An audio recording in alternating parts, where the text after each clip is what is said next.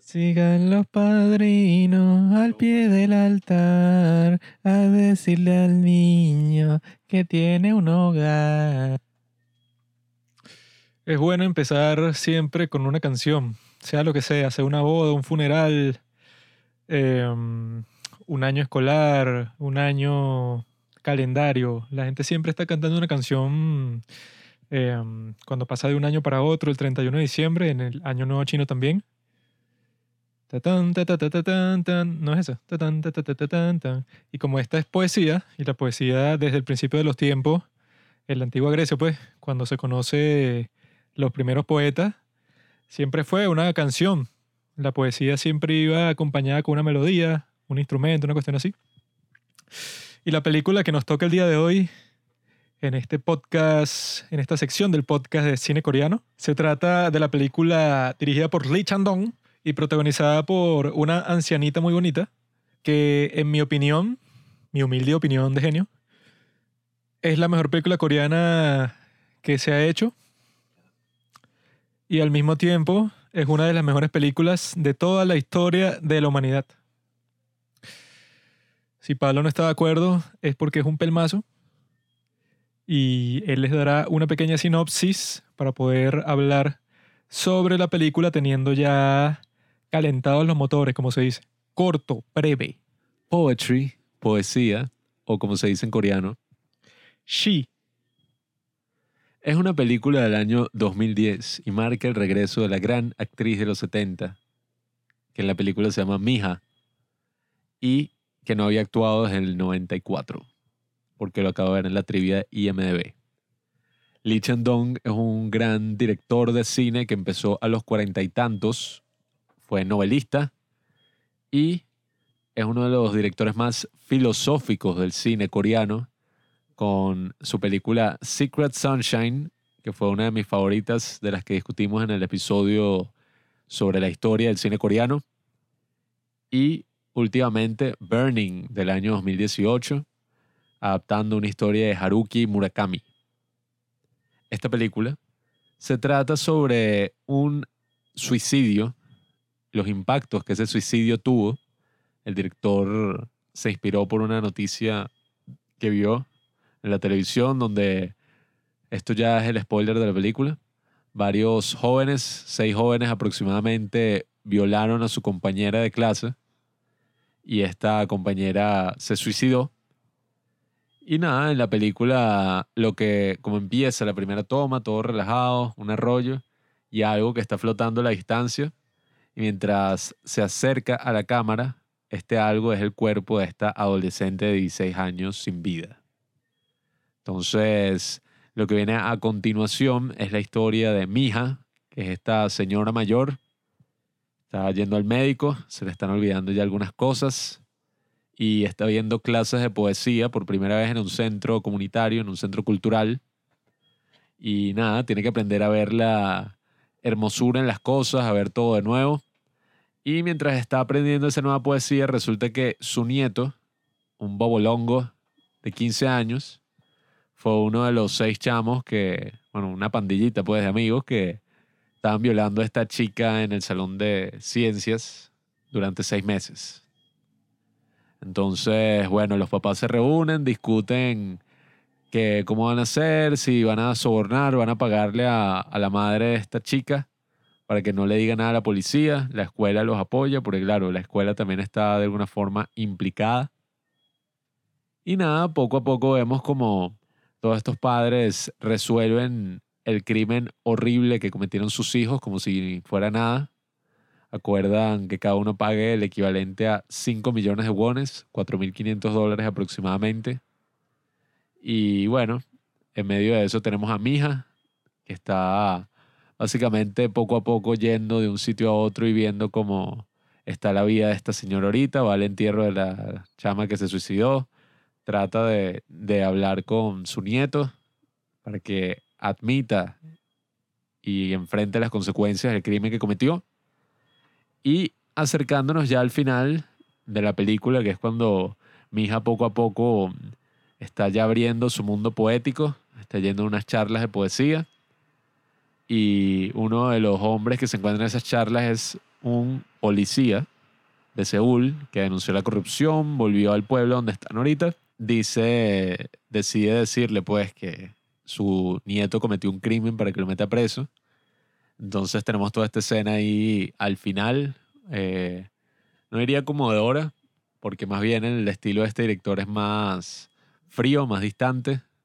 No es que vas a estar necesariamente una música así dramática y todos unos efectos de cámara y tal, sino que es una de esas películas que quizás la primera vez que la veas o algo así, pienses y que, ay, pero bueno, mira, pasó una cosa, no se sabe muy bien, o incluso si lo agarraste desde la primera vez, eh, no es así tan explícito, sino que es algo que, bueno, mientras más tiempo pase y mientras pasa el tiempo después de que viste la película, eso se va, va creciendo dentro de ti, toda esta reflexión sobre lo que viste. Y bueno, resulta que esta abuelita, mi hija, finalmente escribió su último poema, lo deja en la clase y comete el acto del suicidio, o eso suponemos. Sabes, toda la sinusis de poesía, muy interesante, muy buena, muy poética, dirigida por el gran Lee Chandong. Ay, Pablo, para variar estás equivocado completamente. Si tú piensas que el final de esta película no es conmovedor, eres un tonto. Este es uno de los finales más conmovedores de toda la historia del cine. Absolutamente. Termina con el poema que Mija, la protagonista, lleva escribiendo todo este tiempo. Durante toda la película que aproximadamente deben pasar como una semana, 10 días más o menos de, de tiempo cuando se va desarrollando todo. Y queda súper claro que Lee Chandong está, como dicen en los memes, pues él, él está en el 2050 mientras todos los demás directores de cine coreano están en el 2021. Porque es el maestro real del cine coreano, nada de Park Chan-wook, Bong Joon-ho, esos son los, los aprendices. El verdadero maestro, nuestro amigo Lee Chandong, porque con esta película él demuestra su maestría de todo. Es un maestro de todo. Porque claramente te está mostrando eso, pues que la cinematografía, por lo menos en sus películas, tiene como que el aspecto más realista posible, pues como, que no le interesa experimentar mucho con eso, sino con la historia en sí, pues con cómo construye los personajes, cómo hace, cómo crea el mundo que estamos viendo. Y yo creo que para cualquier persona eso siempre va a ser lo más importante, pues que todo esté bien construido. Y lo hace de muchas formas. Por ejemplo, cuando pasa cualquier escena que está en exteriores o en donde esté involucrada bastantes personas, siempre se siente súper natural. Siempre están pasando un montón de gente por detrás. Hay gente cerca de la cámara que están haciendo cosas, o sea, como que creando ambiente. Y puedes ver al protagonista entrando al cuadro, puedes verlo que sí en el centro y cómo entra en la historia, pero sin decir nada, pues o está así como que siendo parte de ese mundo. Y eso, pasan cosas, pero no es como que esa narrativa así forzada que pasa en muchas películas, pues que cuando llega el protagonista a un ambiente, por, por ejemplo, es cuando pasa lo importante que tiene que presenciar para que siga la trama. Sino que, por ejemplo, en esta, ella llega que sea un club de poesía y antes de, de que ocurra como que lo relevante de este club, que es lo que nos importa a nosotros, pues, como espectadores, para que siga la historia, escuchamos dos poemas, ¿verdad? En, en, este club de poesía y no, no es hasta el tercero en donde viene este tipo que, bueno, que es el policía que juega un papel súper importante en la historia, que se presenta y dice su propio poema y eso. Que es a lo que me refiero con todo eso del ambi ambiente, pues cuando llega el protagonista, bueno, como que todo lo que ya está pasando se sigue desarrollando y eso, todo tiene un flujo bastante natural y yo creo que eso es lo que hace este director de todas las cosas que hace. Esto es lo mejor, pues crear algo bastante realista y que no todo depende de la perspectiva del protagonista, porque yo creo que en esta historia, si tú la ves desde cualquier perspectiva, desde la de los niños violadores, desde la niña que fue violada, desde, desde cualquiera, desde la de los padres, se han visto muchas historias de este estilo, pero lo innovador, lo más creativo de este, que está vista desde una perspectiva de alguien que al parecer no tuvo nada que ver en el proceso para nada y es la única que está reaccionando todo como una persona normal. Porque todos los demás, que uno lo ve al, al principio, es con los padres de los niños, que actúan de la forma más relajada posible, como si estuvieran discutiendo, ah, no, que uno de, uno de nuestros hijos, no sé, se robó un balón de fútbol. Algo súper trivial, pues, o sea, que no va a causar ningún problema grave, sino que están hablando de eso, pues, de que sus hijos literalmente causaron el suicidio de una niña, de una de sus compañeras de clase. Y no parece que ninguno esté morti- mortificado. Hay uno que está com- como que expresando que está un poco decepcionado por su hijo pero hasta ahí, nada así muy grave y que no, qué terrible que haya pasado esto. Y eso, tratan a la mamá de esta chica que se suicidó, que la vemos al principio y eso, está que al borde de la locura ahí, porque bueno, como que le acaban de traer el cadáver de su hija pequeña al hospital y bueno, como que no se lo puede creer y está ahí que ahí, ahí es como que la primera vez que se ve con el, el personaje principal que en ese momento, bueno, ella nunca se hubiera imaginado en toda su vida que vas a tener una relación súper intensa con esta persona y se van a ver después en un escenario completamente distinto. O sea, son cuestiones así que este director como que va sembrando por ahí, que dan frutos después, pero de forma que seguramente los personajes de la historia no se imaginaron jamás y que sí se siente eso, pues como que te está mostrando un lado de la historia que no se ha visto nunca antes. Y que eso, pues, o es esta persona que eso, que no, que no entiende qué está pasando porque de un día para otro, bueno, ella está cuidando a su nieto porque su hija, bueno, se mudó para otra parte después de que se divorció de su esposo y le dejó, dejó el hijo. Básicamente lo abandonó. Y ella, bueno, ya está como que acostumbrada a eso y hay una parte que nos dicen que ella actúa como si está, eh, todo, todo está bien económicamente, pero en realidad, bueno, tiene que ser una pensión y eso, está viviendo junto con su nieto, lo, lo está manteniendo a duras penas, básicamente. Pero ella nunca lo demuestra porque tiene como que una, pers- una personalidad súper única y que pasa como en Secret Sunshine, que hay partes que eso, pues que ella como que tiene unos recuerdos de su vida del pasado, pero que son súper intensos y que nos ayudan a que tú te crees una versión bastante clara del, del personaje, como también pasa en Burning. Por eso es que yo creo que este director comparado con los otros tiene un cine como que mucho más realista y que eso es lo que lo hace más conmovedor que los otros. Porque eso, pues, por ejemplo, hay una escena que en el curso este de poesía tienen que decir cuál fue el momento más hermoso de toda su vida, como que para que aprendan a reconocer esos momentos poéticos en su propia vida y después puedan escribir un poema, ¿no?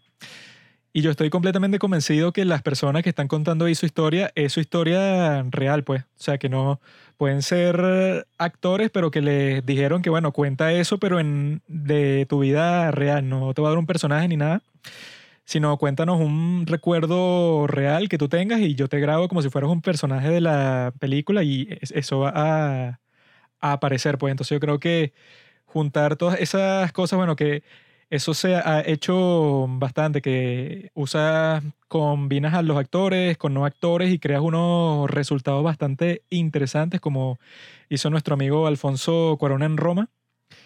Y eso, yo creo que el final de esta película, como que nosotros se lo medio explicamos a nuestro padre, que también la vio con nosotros, o sea, la volvió a ver.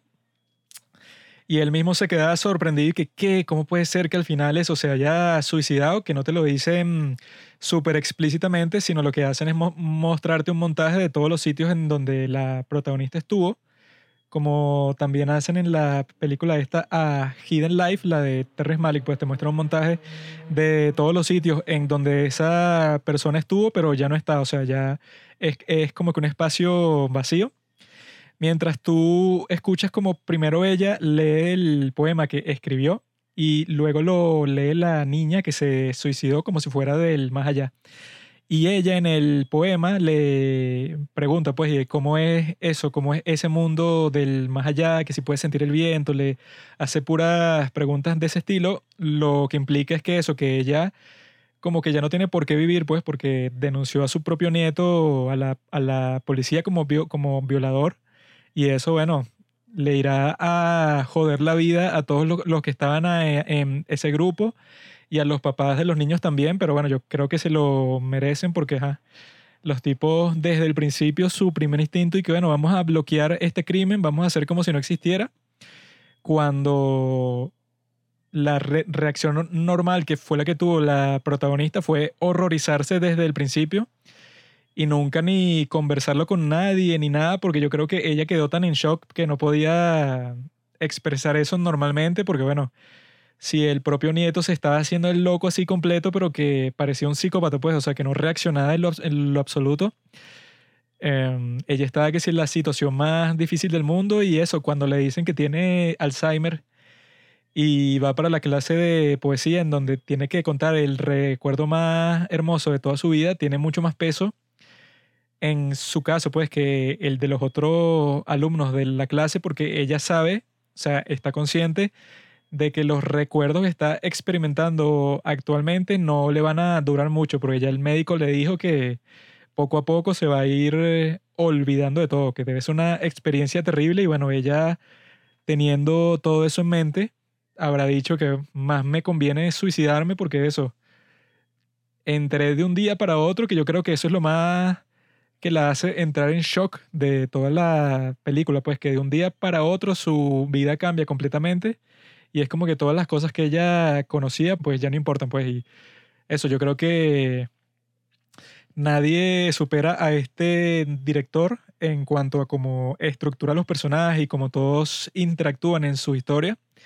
Y yo creo eso, más allá de la cinematografía y toda la cuestión, si no tienes eso, la película, o sea, por lo menos a mí no me va a gustar. Y este tipo, eso, como lo hace a la perfección, yo creo que se merece más reconocimiento que más nadie. Y eso, yo tengo esta película ahí en el top 1 de las películas coreanas. Y eso, debe estar por lo menos en el top 5 de las mejores películas que se hayan hecho en Toy Story. Yo creo por eso, pues, porque está estructurada de tal forma que incluso hay partes que pasan como 10 minutos, 15 minutos en medio de la película sin, ni- sin ninguna clase de, de diálogo.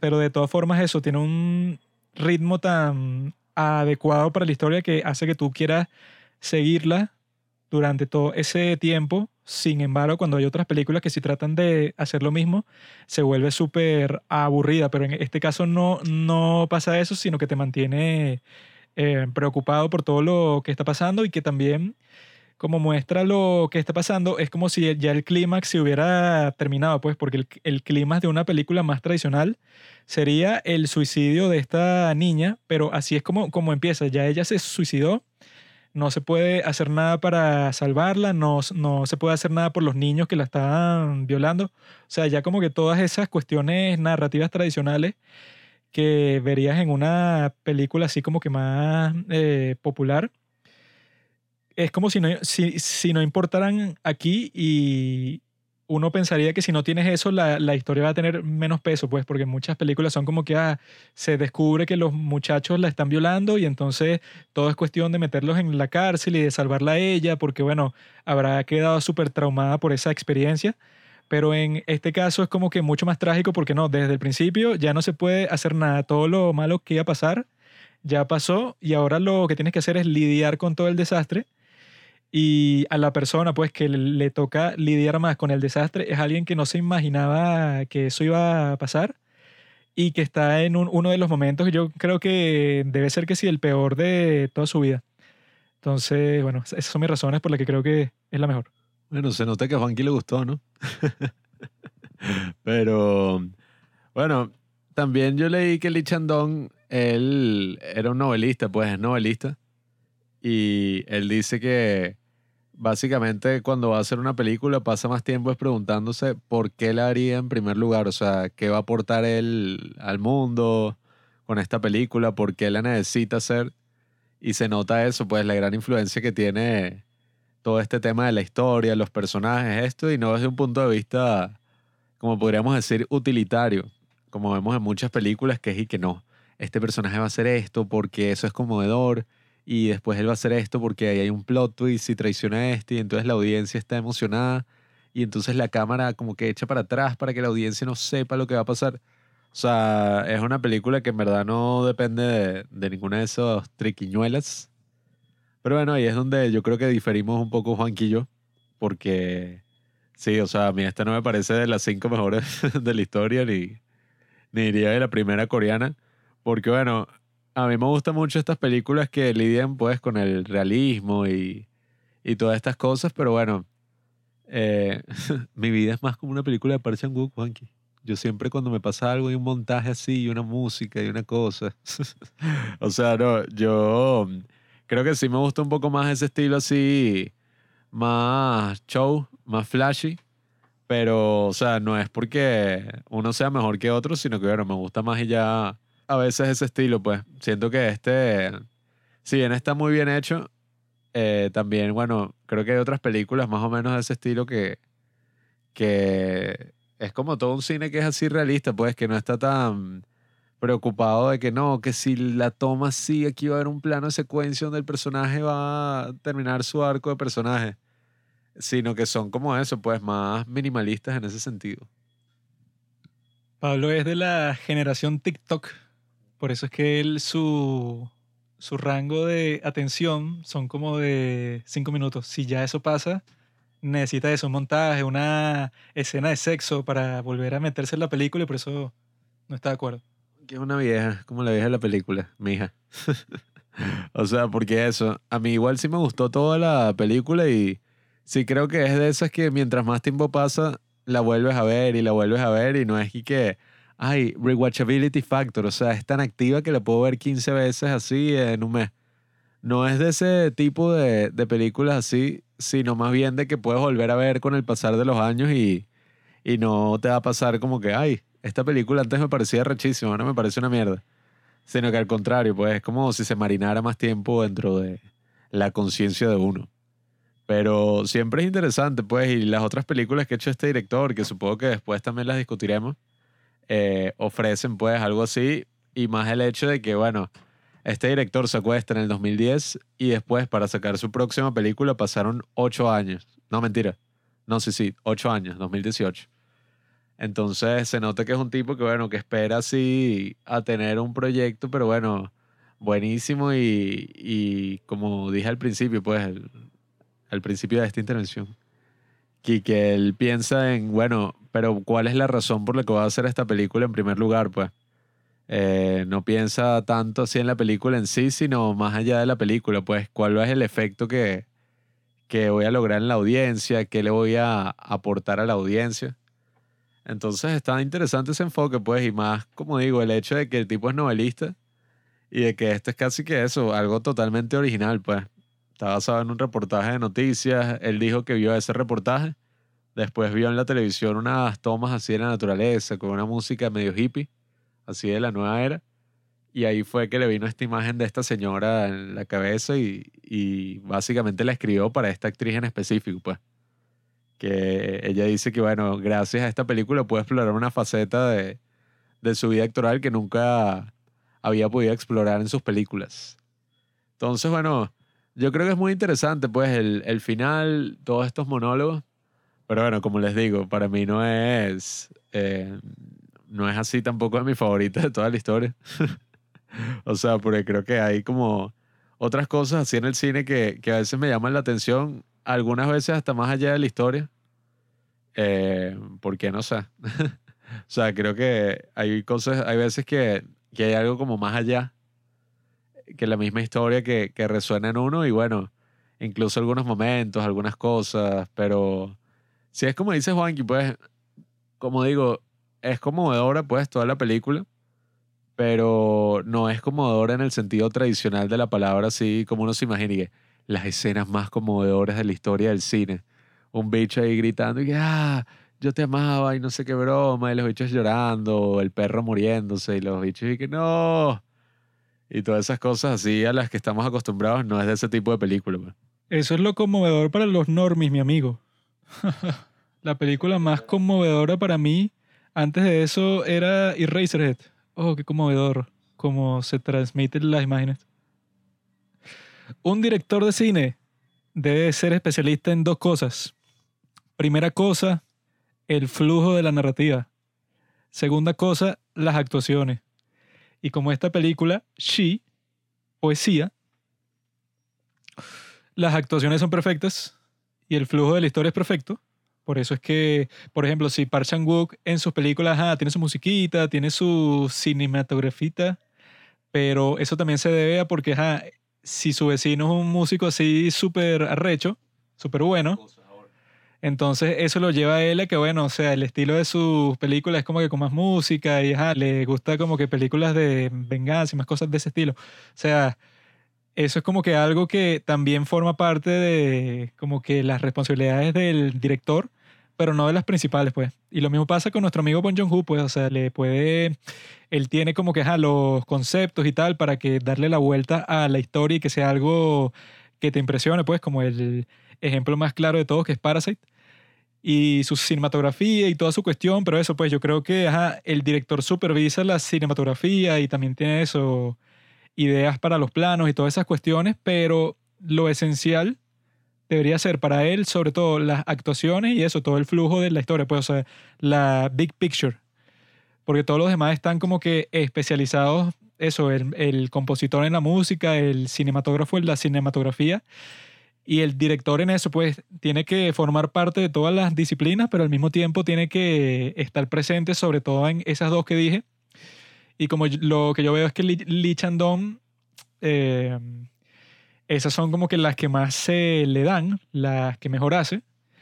Por eso es que el estilo de sus películas no es como muy flashy y por eso no son muy populares. Pues, o sea, yo incluso le dije a mi amiga coreana y que, ah, mira, que voy a hablar sobre esta película en mi podcast y ella no sabía cuál era, pero sí sabía cuál era Oldboy y que si cualquiera de Park Chan-wook o de Bong Joon-ho estaba completamente clara, pues que si eso, de Memories of Murder, The Host, todas las que son así, súper entretenidas, además de súper buenas. Poesía como no es particularmente entretenida, porque bueno, ya escucharon la historia, no es así que si Rápido y Furioso 9. Por eso es que merece exposición, porque al parecer no la ha tenido mucho, porque eso, si esta muchacha que vive en Corea no la he visto, y yo que vivo en Venezuela sí la he visto, estoy del otro lado del mundo, y no fue que yo la descubrí, sino que me la presentó una profesora en una clase de la escuela de filosofía que se llamaba Cine y Escritura, y ella, bueno, eh, al parecer tenía mucho conocimiento sobre el cine del mundo, porque también me presentó una película de Grecia, que es la de la mirada de Ulises, que también es bastante buena. Y eso me presentó esta que yo no la había visto hasta ese momento y no sea ni en listas ni en nada. Ella no sé cómo habrá hecho para descubrirla, pero claramente no fue una película que tuvo una super distribución. Y si les, si les estoy diciendo eso, pues que es, según mi opinión, la mejor película de todo el cine coreano, que nosotros ya hemos dicho antes que es el mejor cine de todo el mundo. Creo que pueden estar de acuerdo conmigo que es una película eso que se merece que mucha más gente la vea en el cine o en sus casas y no está ni en Netflix ni nada, pues o sea, no sé cómo la van a ver, la tendrían que descargar y mucha gente como que no le gusta eso, pues. Pues aprenden. Buscan los padres del cine, pirateo, y aprenden a descargar películas y volverse un padre del cine también. Este Juanqui no está pendiente de Cannes, de los estrenos. Me sorprende. Se llama padre del cine. Pero bueno, sí. Eso que también dijiste de la historia, es importante recalcarlo, sí, ya finalizando un poco, porque si te das cuenta, ajá, este es un director que se concentra mucho en la historia y, y en todas esas cosas, pero la historia no es y que bueno, no sé, Parasite. No es una vaina que no, los hilos de la historia poco a poco se van desenredando hasta que bueno, descubrimos que verdaderamente la abuela fue la que, todo fue una imaginación de la abuela, o sea, Charlie Kaufman. Todo fue una imaginación que tuvo la abuela en un ancianato, pero la dicha tenía Alzheimer. No es una cosa así de ese estilo. Y eso es lo importante de estas películas. No es necesario una historia así súper rebuscada y loca con 10.000 arcos de personaje y tal. Porque bueno, en el día a día eh, todo el mundo vive una historia así tal. También puede ser medio loca, pero en ese sentido tú ves estas películas y tú te imaginas y que bueno, cada personaje tiene su propia vida, pues, más allá de lo que está pasando ahí. Son como personas reales. No, y que, no, bueno, sí. eh, o sea, hay películas que tú ves y tú estás claro, y, ¿qué hace este tipo en su tiempo libre? O sea, o que dicen frases, no. Sí, o sea, que, que dicen frases y que al final de una escena y tú que, ajá, pero ¿qué pasó cuando después de ese corte? O sea, que dijo la gente alrededor de él y que, ajá, ¿qué carajo acabas de decir? Eh, pero eso, pues es un tipo de cine muy distinto. eh, es un tipo de cine que da muchas lecciones para, para el cine de cualquier país, en verdad, porque, bueno, no sé cuánto habrá costado esta película, eh, pero es como impresionante, pues, que cinematográficamente, o sea, está bien grabada, está bien hecha, pero no es, bueno, no, para hacer esta toma necesito, no sé, 40 drones amarrados a la cámara para que la cámara dé un giro en 360 grados y caiga y después colorizamos todo eso y le ponemos, no sé. O sea, no necesitas como demasiados recursos. O sea, no necesitas como demasiados recursos exagerados para hacerla. Y aún así es buenísima, pues. Y yo creo que es de esas películas que son fácilmente eh, timeless, pues. ¿Cómo se dice en español? No, suena raro. Son películas atemporales, eternas, que tú verás eso pues en 50 años y no y que, verga, mira cómo era el estilo de hacer películas en ese entonces. La gente si era estúpida, se entretenía con eso. Son películas que dejan en vergüenza a todos los perdedores que yo conozco muchos latinoamericanos que usan la excusa así que la situación económica para decir por qué no han hecho una película de calidad. No sé si ustedes saben, pero en nuestra patria Venezuela, nuestro cine nacional, en nuestra opinión, es una basura así, pero que nunca se ha hecho una película que yo pueda decir que yo por lo menos le pueda recomendar a alguien que ve esta película, que me gustó mucho, eh, que creo que te va a gustar, así que sea por lo menos decente para que una persona que yo conozca, que si se divierta, no conozco ninguna, o sea, yo no recomendaría ninguna. Y del resto de Latinoamérica hay una que otra, pero bueno, la situación tampoco es tan distinta. Y que eso, pues, o sea, la, la economía no puede ser una excusa, porque bueno, tú con poco dinero puedes hacer un peliculón. Esta película lo más probable es que haya costado, no sé, un millón de dólares, dos millones de dólares. Mira, directores como Apichat Ponguer hasta cool. ¿Qué? Apichat Ponguer hasta cool. ¿Quién? Joe también dice que lo llamen. El que dirigió Uncle Boomy Who Can Recall His Past Lives. O sea, de- no sé de qué país es. eh, Sea un desgraciado, weón.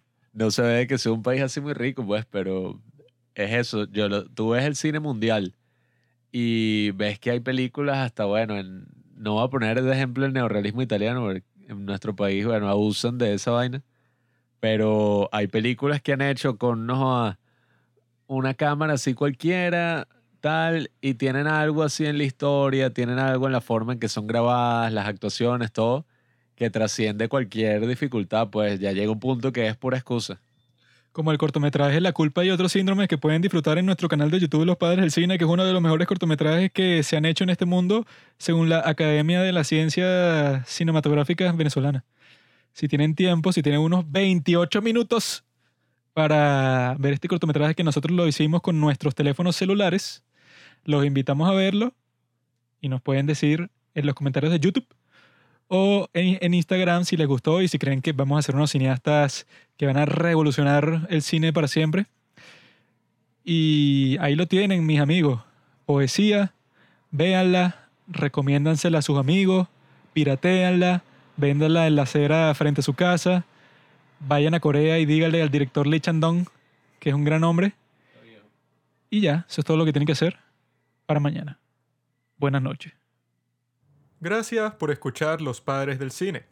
Síguenos en Instagram en arroba los padres del cine para enterarte de los nuevos capítulos que iremos publicando.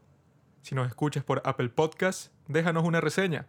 Si no, disfruta escuchándonos en todas las aplicaciones por las que puedas descargar podcast.